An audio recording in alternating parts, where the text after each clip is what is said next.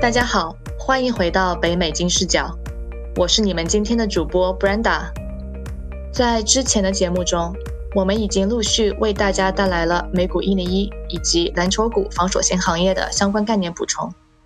那在今天的节目中，我们想要更深入的和大家来聊一下，同样都是基金，ETF 和 Mutual Fund 到底有什么区别呢？在美股一零一当中，我们曾经提到过 ETF 基金。也就是交易型开放式指数证券投资基金，它最大的优点在于同时可以交易一篮子的股票，交易费低，内部配置明了，透明度比较高，风险的分散程度也比较高，可以在交易所直接交易。那实际上啊，美股投资市场还有一个非常常见的基金，叫做共同基金，也就是我们所谓的 mutual fund。它与 ETF 基金一样，也是可以同时交易一篮子的股票。那么这两种基金到底有什么不同呢？在这里，我们从四个角度来和大家分析。首先是被动和主动投资的区别。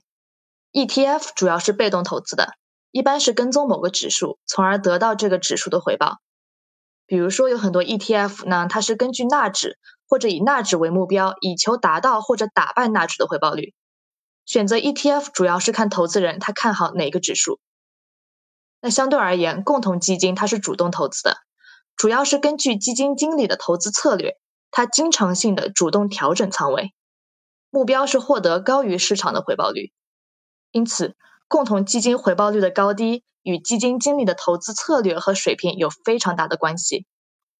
选择共同基金主要看投资人他看好哪个基金经理或者基金管理公司。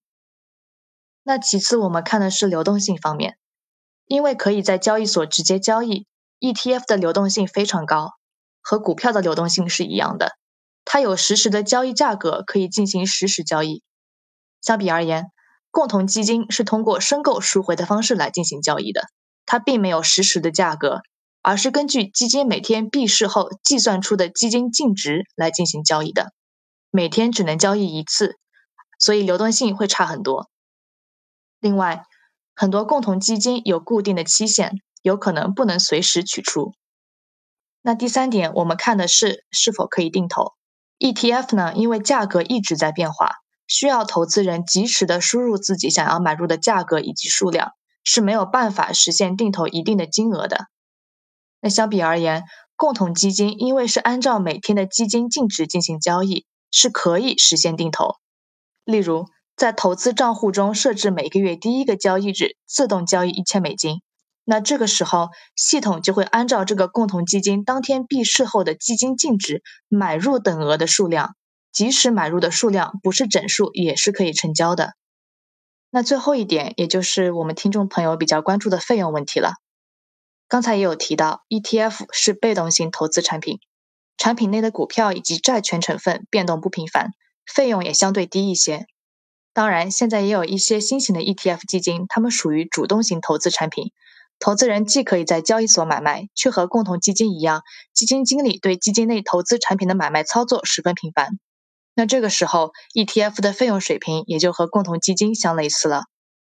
共同基金是主动型投资产品，基金经理会经常性的调整基金内的产品，一般费用上会比 ETF 基金高平均三到四倍。最后呢，想和大家总结一下。ETF 主要是被动投资，流动性较高，没有办法实现定投，它的价格相对而言比较低。那相对应的，共同基金是主动投资，流动性较低，但是呢可以实现定投，当然费用也相对较高了。在选择投资产品的时候，小伙伴们要多做比较，找到最适合自己的投资产品哦。好了，今天的节目呢就到这里结束了，希望能给您带来一些思考，一些豁然开朗。请在喜马拉雅上搜索“北美金融大小事”，订阅我们的栏目吧。别忘了一键三连，给我们点赞、打分、转发给身边的朋友们。下周我们将上线第三期美股投资话题，会谈到投资省税指南。之后的节目，我们也请到嘉宾来聊一聊疫情下房地产的走势分析。也欢迎在微信搜索我们的公众号“金视角”，金融的金，事件的事，角度的角。用最有意思的分析视角聊最热门的金融事件。我们在北美，我们在金视角，期待下一次与您相聚。